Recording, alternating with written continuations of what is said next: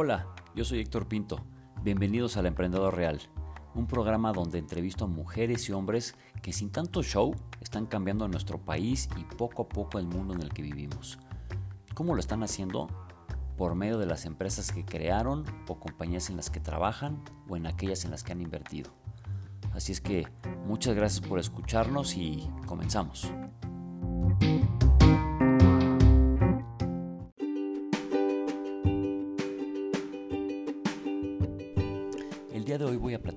Dos grandes amigas a quien desde hace años admiro y tengo muchísimo que agradecerles, ya que durante mi vida profesional trabajando para una de las empresas de consumo más importantes del mundo, nos desvelamos desarrollando proyectos que sin duda hoy son los pilares del profesionalismo que tenemos por haber trabajado en varias ocasiones hasta las 2 de la mañana en una fábrica en Tultitlán o en Cuernavaca. También vivimos juntos pero no revueltos en Santiago de Chile, ciudad en la cual tengo muchísimo que agradecerle personalmente. Pero en fin, mejor les presento a dos grandes mujeres profesionistas intrapreneurs, Carla Niño y Mildred Villegas. Bienvenidos al Emprendedor Real y hoy, como saben, tengo a dos personas que adoro con todo mi corazón porque he trabajado mucho y les he aprendido muchísimo. Y pues están aquí con nosotros Carla y Mildred, a las cuales ya no les tengo que recordar las dos reglas que tiene este programa. Que la primera regla es, ustedes se van a presentar como les dé la gana, con nombre, con currículum, con currículum godín, con lo que ustedes quieran, o nada más su nombre o lo que, lo que les dé la gana. Y dos, que vamos a estar platicando cada quien con su trago favorito. Entonces, pues primero Mildred nos va a decir quién es y nos vas a platicar por qué estás tomando lo que estás tomando. Bien, pues primero que nada, me da muchísimo gusto estar con los dos. Eh, ¿Quién soy? Bueno, ya lo dijiste, soy Mildred, yo soy chilanga por nacimiento, por antigüedad, pero me considero jarocha de corazón, así es que si de pronto se sale alguna grosería, disculparán. Eh, de allí es mi familia paterna, ya vive todavía mi papá y ahí crecí. Eh, yo soy financiera, eh, ya casi 20 años trabajando en una empresa de consumo, donde los conocí a los dos. Y bueno, también soy esposa y mamá de dos niños, un niño de 10 y una niña de 7. el día de hoy estoy tomando una margarita de mezcal, escarchada con tajín para antojártela y preparada con mezcal Santo Diablo, que la hace también una emprendedora, una amiga mía. Perfecto. O sea, nada más el día de hoy estás tomando el mezcal. O sea, el, lunes tomas otra cosa. Es en... especial. Ah, bueno, perfecto. De vino, café o mezcal, como ves, dependiendo de la situación. ¿Y el Bacardi blanco? Ese, ahorita, si quieres, tú nos platicas, Carla. Ahora viene Carlita, la chaparris, que se va a presentar y nos va a decir, bueno, tú te vas a presentar como quieras y nos vas a decir qué estás tomando. Bueno, yo soy Carla, también este, mexicana, chilanga, solo chilanga. Em, yo estudié contaduría, eh, trabajé, he trabajado prácticamente en empresas de consumo. Eh, soy una persona que le gusta el cambio y entonces yo decidí hacer algunos cambios de empresas y además cambios de, países donde vivir. Eh, me gusta el cambio, me aburre un poco la rutina y creo que eso es lo que me define. Eh, soy una repostera reprimida también. Este, me encanta cocinar y principalmente hornear. Eh, creo que si volvieran a hacer, tal vez eso es a lo que me dedicaría, pero igual lo hago y me sirve para, para desestresarme prácticamente. Y bueno, yo eh, con la competencia de Mildred, porque también soy competitiva, este, me, me, hice un este, martini de pepino que me encanta, este, prácticamente lo que me gusta es el vodka y, y hoy pues para estar con ustedes tenía que hacer un, un vodka especial, no nada más mezclado ahí con un jugo, sino escarchadito con tajín también, así es que salud. Perfecto, pues salud. Yo, al igual que la reunión pasada, también estoy tomándome una chelita, tres casas, de un amigo, de un muy buen amigo que también vamos a entrevistar aquí en alguna ocasión, con mi respectivo tequilazo, para que no se me lengüe la traba y podamos seguir platicando a gusto en toda la, toda la entrevista. Ahora, hay algo muy interesante porque, como saben, el programa se llama El Emprendedor Real y trato de traer a personas que son reales pero que han tenido una trayectoria impresionante, tanto personal como profesional, en todo lo que han hecho. Y así de lo sencillo que se presentaron estas dos mujeres, que adoro con mi corazón. Las dos son unas chingonas. Las dos son CFOs de empresas muy grandes. Una, como ya lo dijo, está fuera de México. Está en, ¿dónde estás, Chaparris? ¿En Washington? New Jersey. En New Jersey. Y Mildred está en México y también es la CFO de una empresa muy, muy grande. Entonces, este, me encanta que se hayan presentado así porque eh, no es tanto hablar del, tema del título, sino la parte real, que es desde mi punto de vista lo que va construyendo lo que son ustedes dos, que eh, se los he dicho muchas veces, son unas chingonas y las admiro mucho. Entonces, pues bueno, me voy a ir con la primera pregunta, que esa, la misma pregunta se las voy a hacer a las dos, pero primero se la quiero hacer a Mildred, porque este programa lo voy a, encajonar o lo voy a categorizar como el Turbo Godín Special.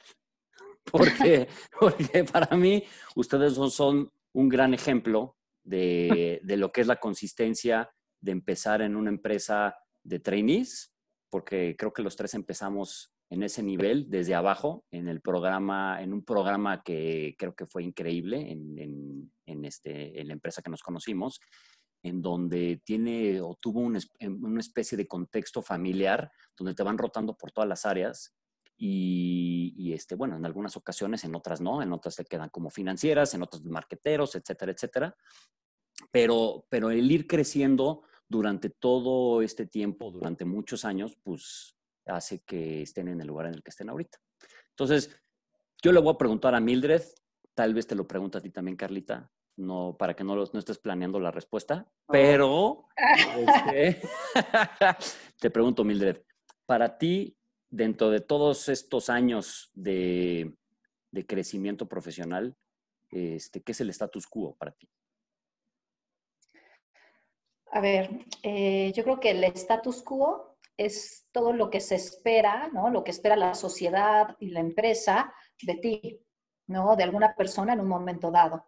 Entonces, eh, en mi caso, pues es muchísimo, ¿no? Yo creo que lo que la sociedad espera de mí es que sea una excelente mamá, que sea una excelente esposa, eh, una excelente ama de casa, y después en el status quo de la oficina esperan que sea una profesional dedicada, que esté disponible 24/7. Entonces creo que hay algunos quotes que dicen que esperan que trabajes como si no fueras mamá y en el caso de mamá que esperan que seas mamá como si no trabajaras.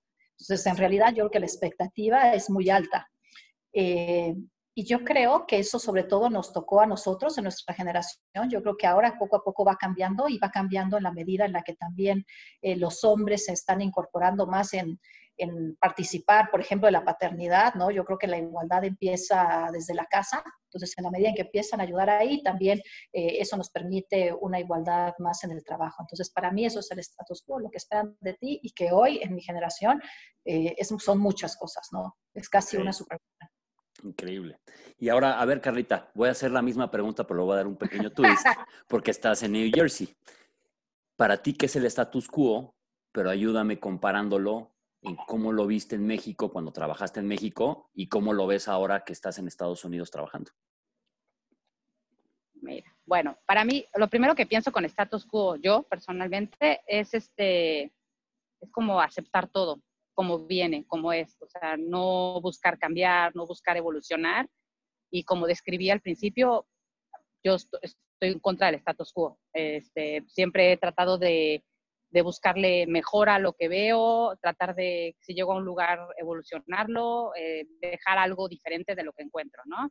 Eh, algo súper interesante cuando tienes la oportunidad de eh, trabajar en diferentes empresas y en diferentes localidades, y con lo que me estabas preguntando, y que ahora valoro mucho más, es en verdad la, la, parte cultural define muchísimo la forma de, em, de, trabajo de las empresas y de la gente. Y lo que yo he visto acá es eh, la cultura de este lugar es las cosas son así, no pueden ser diferentes, siempre han sido así, ¿para qué cambiarlas? Somos grandes y así funciona. Entonces es muy difícil cuando llegas de fuera y tratas de eh, cambiar o influenciar una forma diferente, eh, cuando en México es algo mucho más natural. Y quiero pensar que también culturalmente eso tiene que ver por la resiliencia que desarrollas como latinoamericano o como mexicano, de que las cosas están cambiando tanto todo el tiempo, el contexto social, económico, que, que estás acostumbrado a eso y tú solito tienes que adaptarte. En lugares más estables, como en Estados Unidos, es más natural como que las cosas sean como son y las sobrellevas, ¿no? Entonces, a mí eso sí me ha causado un poco de conflicto. O sea, si, si, puedo como que no generar una conclusión, pero decir algo sobre el status quo mexicano y norteamericano. En Estados Unidos, eh, con, con, combates o te enfrentas a romper un status quo de procesos que ya están muy establecidos y en México combates contra un status quo de personas, de, de, lo que piensan las personas, porque tal vez los procesos no son tan, tan rígidos, o, o cómo, cómo, lo podrás poner así de, en, en, en, México hablas contra la persona y en Estados Unidos hablas contra el proceso, es más o menos lo que entendí. Sí, fíjate, puede ser una buena esta, analogía la que acabas de hacer, no lo había pensado yo de esa forma, pero sí, creo que eh, el mexicano no sigue procesos y entonces tienes que controlar un poco también eso de cierta forma, ¿no? A veces dices esto del que tiene la iniciativa de más, ¿no? Y claro. entonces es difícil direccionarlo, pero, pero a veces es mejor tener iniciativa que no tener tanta, ¿no? Y, en, y a, de este lado, exactamente, la gente es como muy, pues, muy respetuosa, ¿no? Del el deber ser de cómo es y no hay por qué cambiarlo. Entonces, cuando quieres mejorar algo o quieres implementar algo diferente, es muy difícil porque tienes que convencer, convencerlos realmente y lleva más tiempo, es más lento. Ok. ¿Sí? Y, y, esto me lleva a otra, a otra pregunta de algo que siempre, yo siempre le he admirado esto de ustedes dos desde, pues, ¿qué, qué edad? Yo creo que, creo que yo tenía 21 años y ustedes ya tenían como 27, algo así, 20, 26. Al revés. Pero cuando nos conocimos, estábamos casi de la misma edad. Pero algo, algo que a mí me encantó cuando empezamos, cuando empecé a trabajar con me ustedes. Cayó todo. Ahora sí me hiciste reír. cuando, cuando empezamos a trabajar juntos, algo que me encantó de las dos es que, híjole, creo que desde el día uno ustedes empezaban a cuestionar el status quo en una empresa transnacional muy grande, de las más grandes del mundo, pero con un peso que yo no tenía encima, que era que ustedes son mujeres. Y desafortunadamente en México, como lo dijo Mildred al principio, tienes que empezar a remar con el doble de fuerza, porque si eres mujer, creo que te ponen un poquito más de trabas, porque tienes que ser super persona, ¿no? Ahí le voy a quitar un poquito el, sexo, si es hombre o mujer, pero si eres mujer, creo que tienes que ser super persona. Si eres hombre, tienes que ser un chingón en la parte profesional y no te cuestionan tanto la parte personal. Entonces, a ver, platícame tú, Mildred, que dentro de todos estos años que nos conocimos o que nos conocemos, eh, ¿qué tan fuerte sientes que fue el romper el status quo, pero desde el plano de mujer? A ver, yo creo que sí es más difícil, ¿no? Y eso ameritaría para, yo creo que otra reunión de que yo te puedo explicar todas las veces en que dices una idea y a lo mejor nadie te escucha y entonces va un hombre y repite la misma idea y todos, oye, pero qué buena idea, ¿no? Eh, pasa wow. eso, pasa el mansplaining, ¿no? Entonces de que te voltean a ver y mira, eh, ese tonito condescendiente con el que te empiezan a explicar, a ver, te lo voy a decir y mira, esto no es así porque siempre lo hemos hecho de tal forma y que tú ya, o sea, dices, ¿cómo? Ni siquiera me estás escuchando, ya me estás explicando. Entonces creo que eh, sí hay algunos sesgos en el que, en el que te van eh, si quieres decir, atacando. Ahora, eh, creo que al inicio de nuestras carreras era mucho más fuerte. Eh, yo creo que hemos avanzado mucho, ¿no? Y te puedo decir que por lo menos eh, somos 50-50 el porcentaje de, de paridad de, de, mujeres y hombres en puestos gerenciales en donde yo trabajo, y eso es desde hace unos dos años. Y en la medida en las que las mujeres van ocupando más puestos, empiezas a tener también más voz y también más confianza. Porque también a la tercera vez que te dicen, ah, no, tu idea es mala o tu idea es mala, tú también ya te empiezas a cuestionar a ti misma si en verdad eres lo suficientemente buena o si tu idea, pues sí, a lo mejor es mala porque ya te la han rechazado. Entonces yo creo que algo que que desarrolla, que yo creo que lo hemos tenido Carla y yo, eh, no sé, nos ha traído éxito y nos ha traído también problemas, es el estar cuestionando las cosas y el de que si no estamos de acuerdo, pues seguirlo diciendo o seguirlo escalando, etcétera, y también eh, siempre actuar conforme a nuestros valores y haciendo lo que nosotros creemos que es correcto. Eh, yo creo que nos trajo tiempos difíciles, no, no, eso no le puede haber gustado a todos nuestros jefes, tal vez, pero a la larga yo creo que eso pagó. Y yo creo que no es fácil, ¿no? No es fácil cuestionar en una empresa también que lleva tantos años, pero, pero hay que hacerlo. Claro. Y eso es nuestro rol.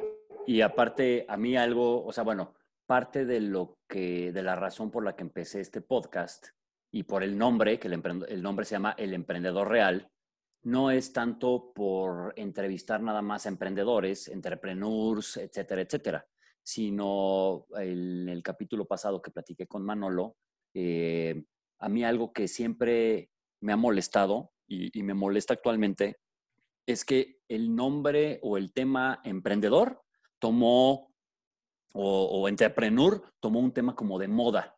Y entonces estaba como, como que podías criticar a los godines.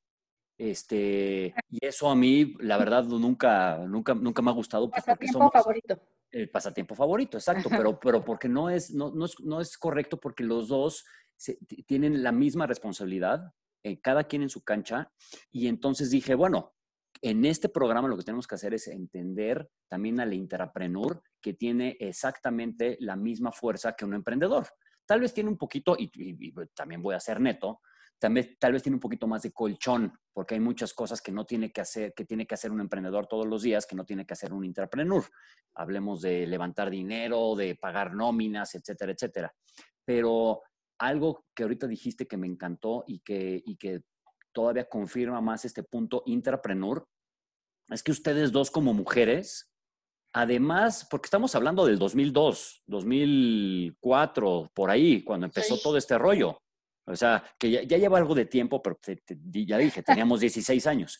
Este, entonces, este, eh, para, creo que ustedes como mujeres eran intrapreneurs al cuadrado porque no solo tenías que defender tus ideas, sino tenías que romper status quo y tenías que romper ideas contra los hombres.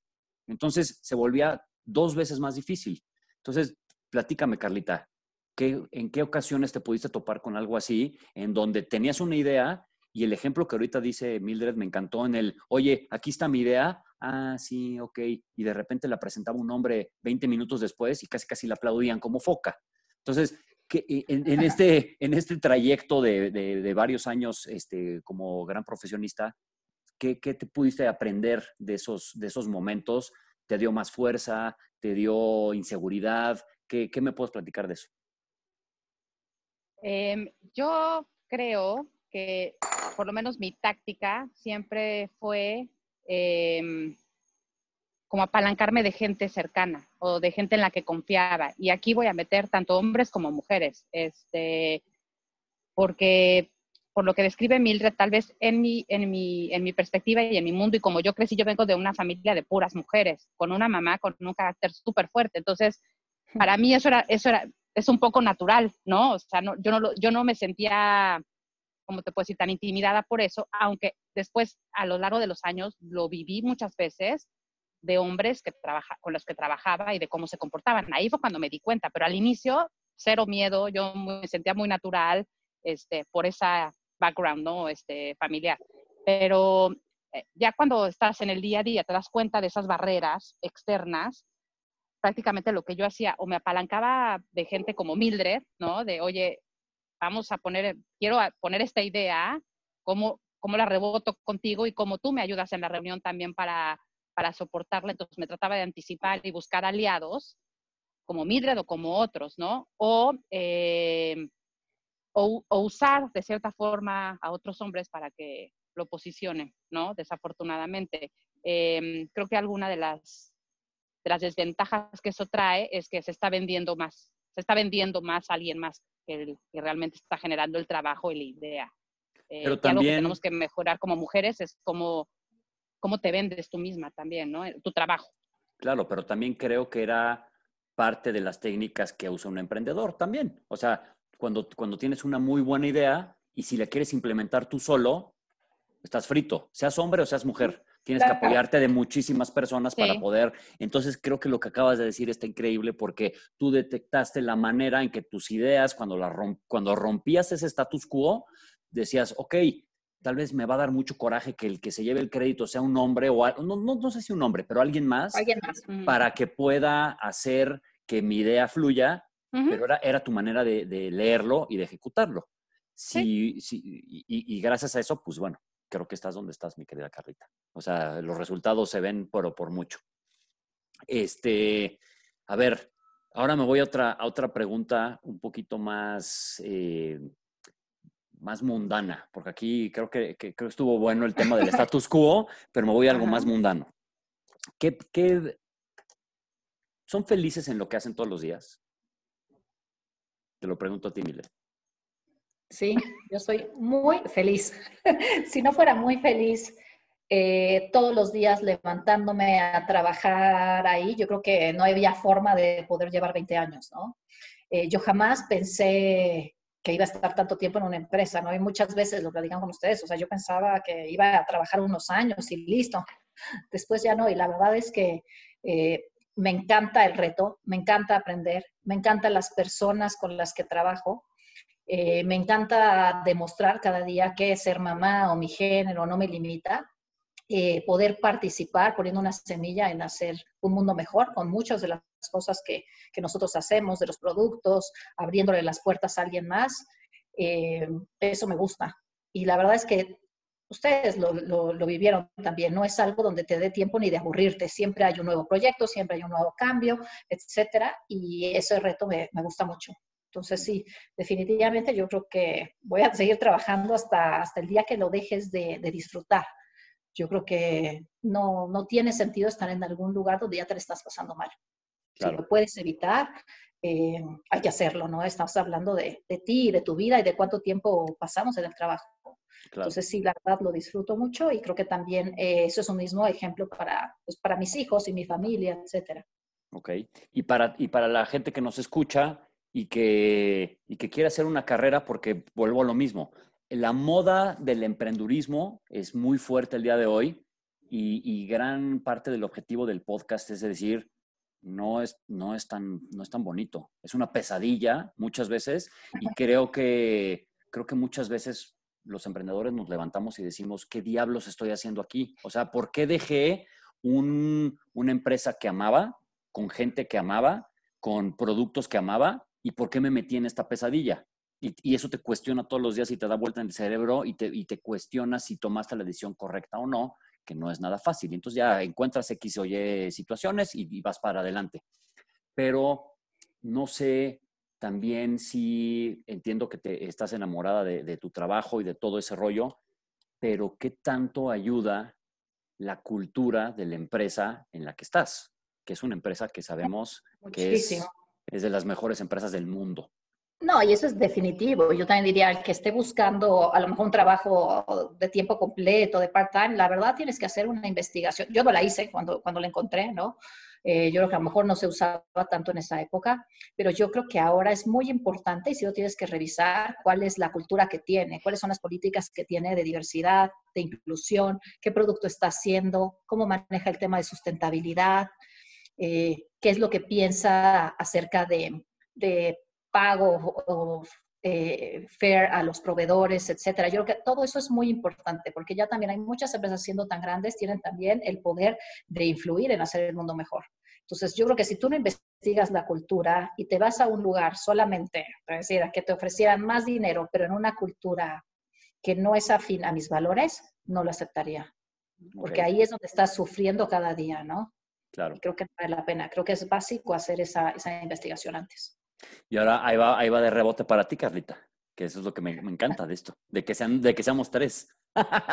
este, con esta cultura, tú estuviste con nosotros en esta empresa donde nos conocimos, que tiene una, una cultura preciosa, increíble. Yo, yo la aprendí y, nunca en toda mi vida voy a dejar de agradecer la cultura que tiene esa empresa.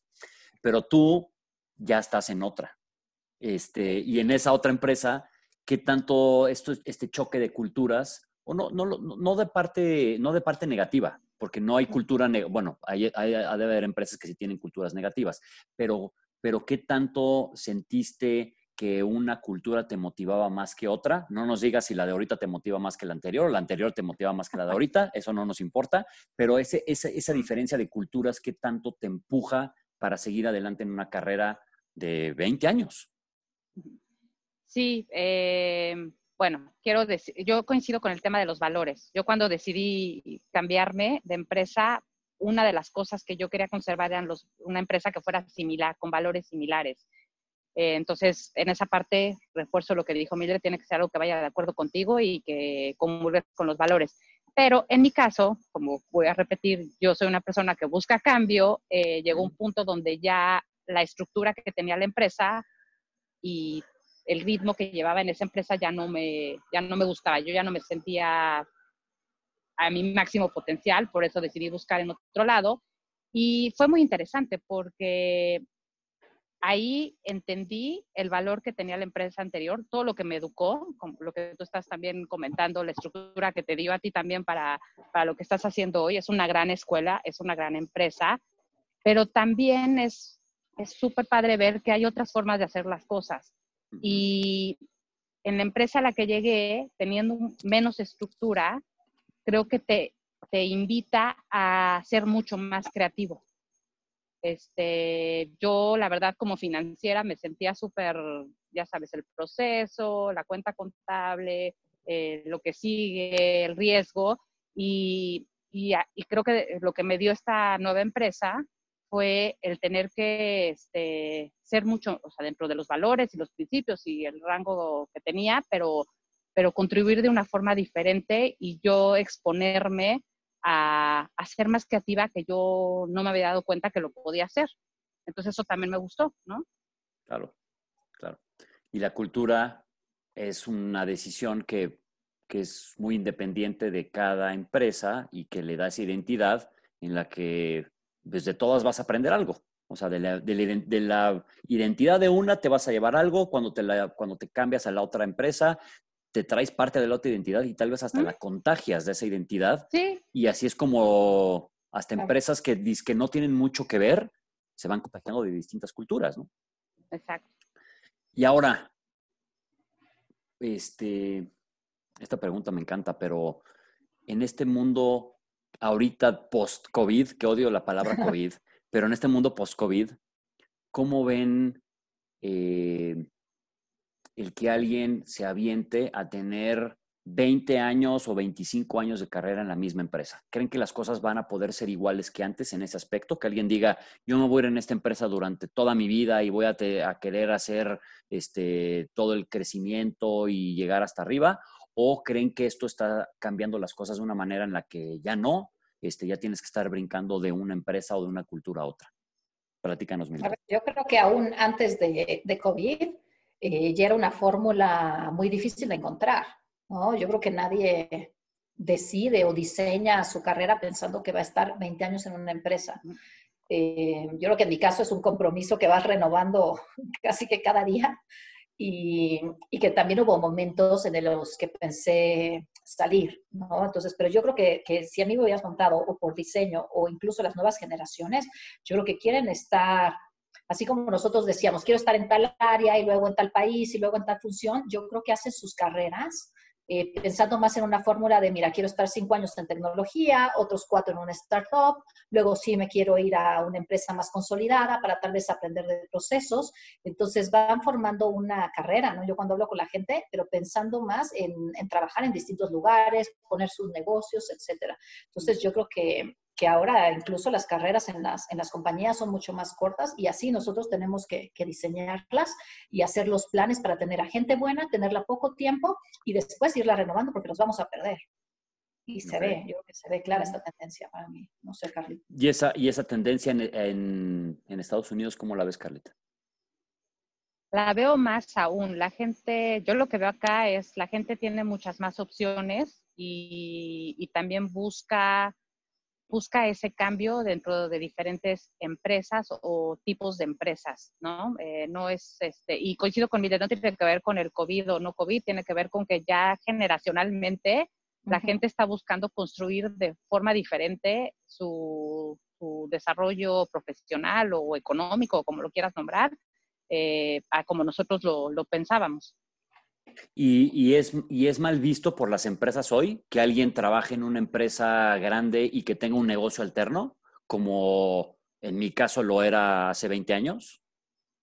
No, yo, bueno, me ha tocado acá entrevistar muchísima gente y también aprender que acá las entrevistas y, y cómo se hace todo es muy diferente a como yo estaba acostumbrada en México. Y no, al contrario, se valora a la persona que este, tiene experiencias diversas hasta dentro de procesos o cosas diferentes. Antes era, queremos a alguien de finanzas que sea súper experto en finanzas. Hoy es, no, sabes que también hizo cosas de diseño de demanda o estuvo en algo de abasto o trabajó en un retail o, estuvo en un startup y todo eso construye más hacia puntos a favor para poder contratar a alguien.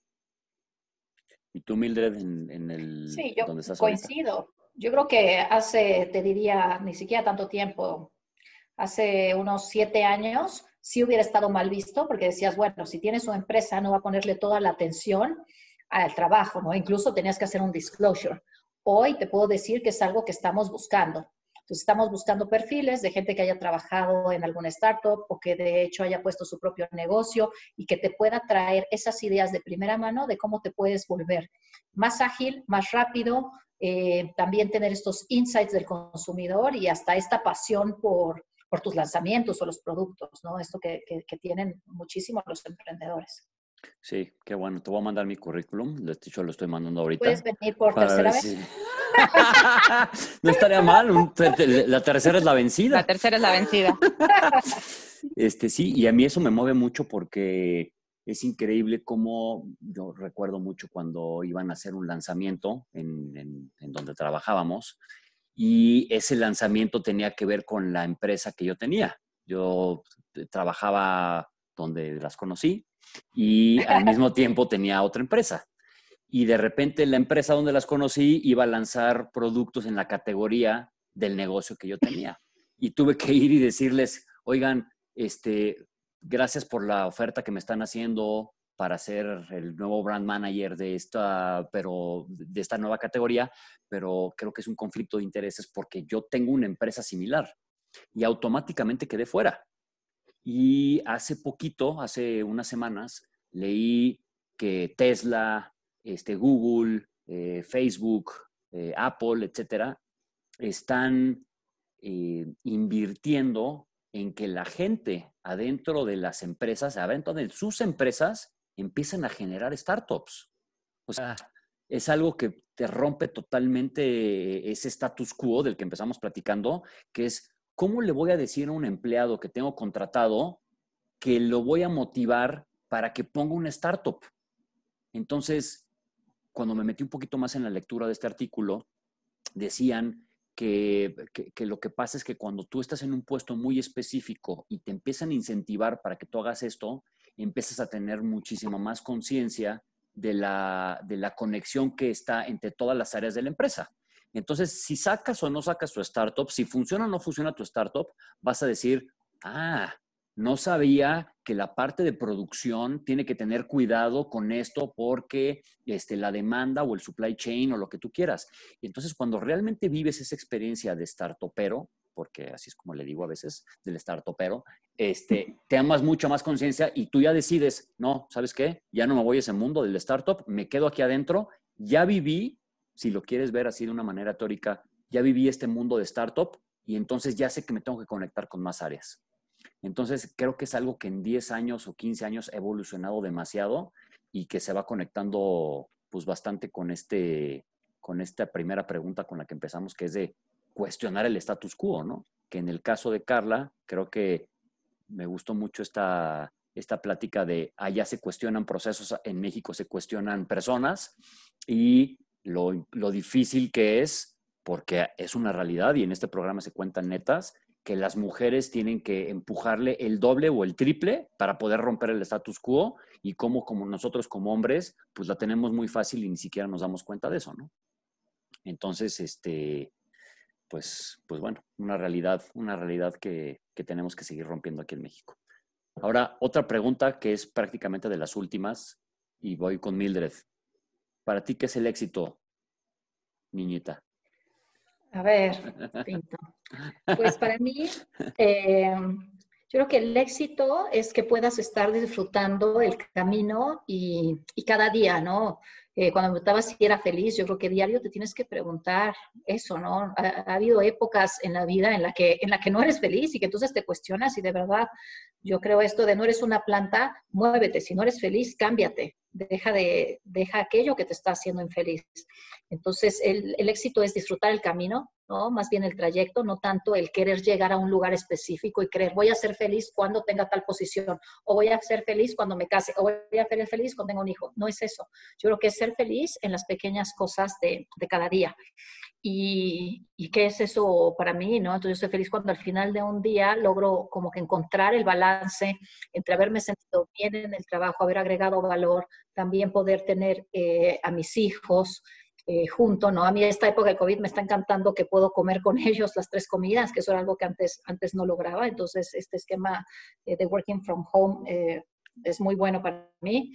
Eh, también el tema de, que tú puedas estar presente en ellos, inculcarles valores mucho más con tu ejemplo y que puedan finalmente ser personas de bien. Yo creo que ahí es cuando más grande digas, bueno, perfecto, que me recuerden mis amigos, mis hijos, mi familia, por lo que les hiciste sentir. Entonces yo creo que, que para mí eso sería el éxito.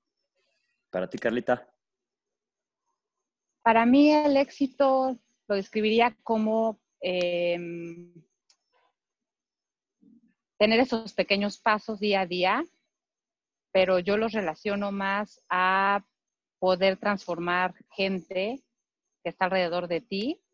Eh, y, también yo sí voy al punto, si me hubieras preguntado lo de la, si era feliz todos los días, no, yo definitivamente tengo muchos altibajos, pero creo que, que esos altibajos me ayudan a reubicarme para encontrar el camino de cómo lograr y llegar a ese, a ese éxito. Entonces, eh, el poder estar donde estoy hoy, el poder haber, eh, tener la experiencia de vivir ahora aquí, de estar con mi hijo en un lugar diferente, el reto que implica eh, estar en, en, una cultura diferente, eh, el, adapta, el adaptarme a todas estas cosas nuevas que he estado viviendo los últimos años acá, eh, el poder ver cómo llegué a, a, este lugar o cualquier puesto o a cualquier empresa y cómo voy transformando y va evolucionando los equipos alrededor de mí, el negocio alrededor de mí, eso es lo que a mí me, me hace sentirme satisfecha y exitosa y, y, es cuando veo que he cumplido esas cosas que empieza el nuevo, la nueva pregunta de, de qué más y a dónde más, ¿no? Entonces, uh -huh. esa, esa, esa, cuestión de transformación creo que es la que a mí me, me deja más contenta y es la que me hace sentir más satisfecha y exitosa. Claro, y, y, y ¿saben qué es lo que más me encantó de la respuesta de las dos? Que en mucho tiempo no había escuchado tanta similitud entre lo que decimos turbogodín y emprendedor. Porque tú, porque el emprendedor hace exactamente lo que ustedes acaban de decir.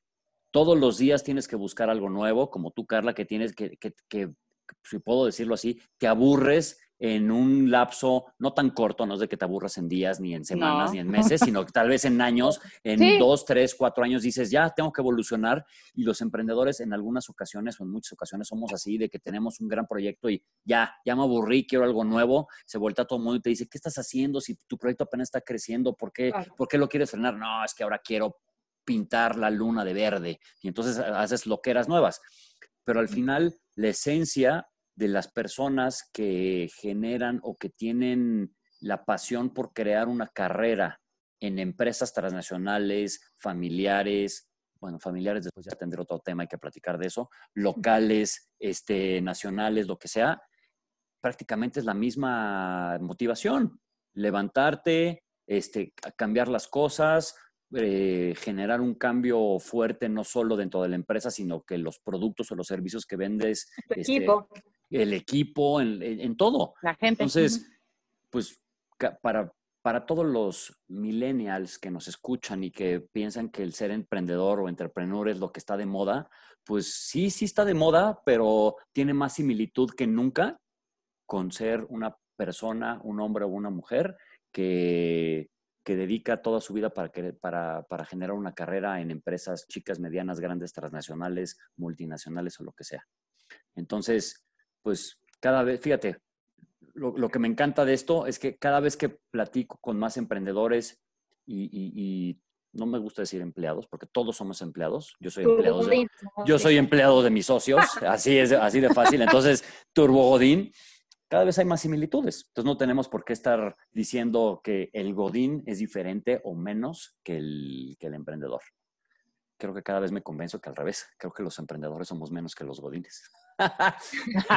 Este, Nada pues más porque está con nosotros, Carlita. Sí, seguro cuando entreviste al Exacto. super emprendedor va a decir.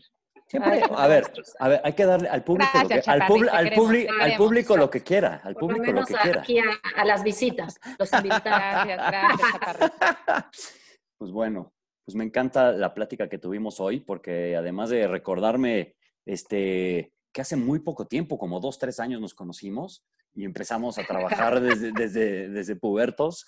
Este, creo que hoy me sorprende que, híjole, estoy hablando con dos, dos CFOs, una en un país, otra en, en México, este, y, y, pues lo más chistoso, no, no, no es lo más chistoso, es que cuando teníamos 22, 23 años, creo que ninguno de los tres teníamos una, teníamos una visión distinta a la que estamos hoy. Entonces, era obvio que alguien iba a ser vicepresidente, iba, era obvio que alguien iba a ser este, CFO en otro país y era evidente que alguien iba a ser, este, pues sí, emprendedor. Pues Un exitoso emprendedor, ya, lo habíamos visualizado, ¿verdad? Me, me falta mucho, pero ahí voy. Entonces, no me queda más que agradecerles y, decirles que mil gracias por, por este, haberse subido a esta loquera de mi podcast, este, haber estado tomando unos, que son? Tequilas y mezcales. En, y no, vodka, ¿verdad, Carlita? Martini, Martini. Martini, Martini en miércoles. Este, esta entrevista es a las... Jueves. jueves, perdón, jueves a las ocho y media. Estás perdido en la semana a las ocho y media de la mañana. Gracias por tomar a, esta hora. Y este, las, quiero mucho. ¿Horario China?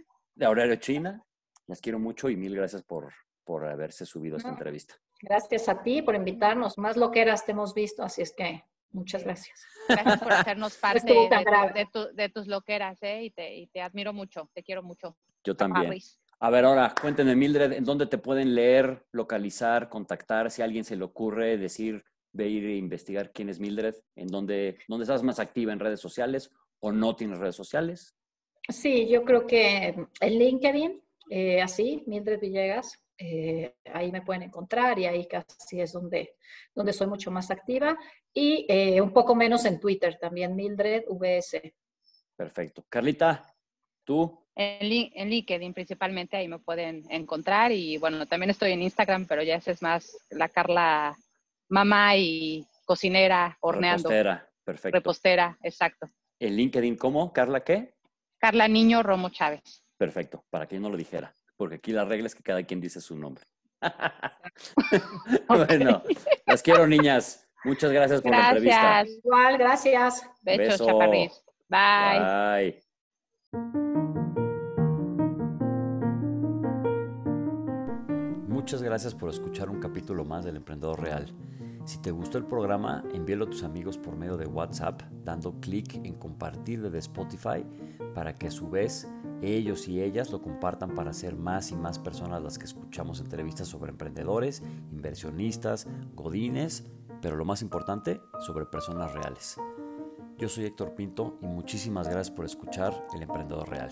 Hasta luego.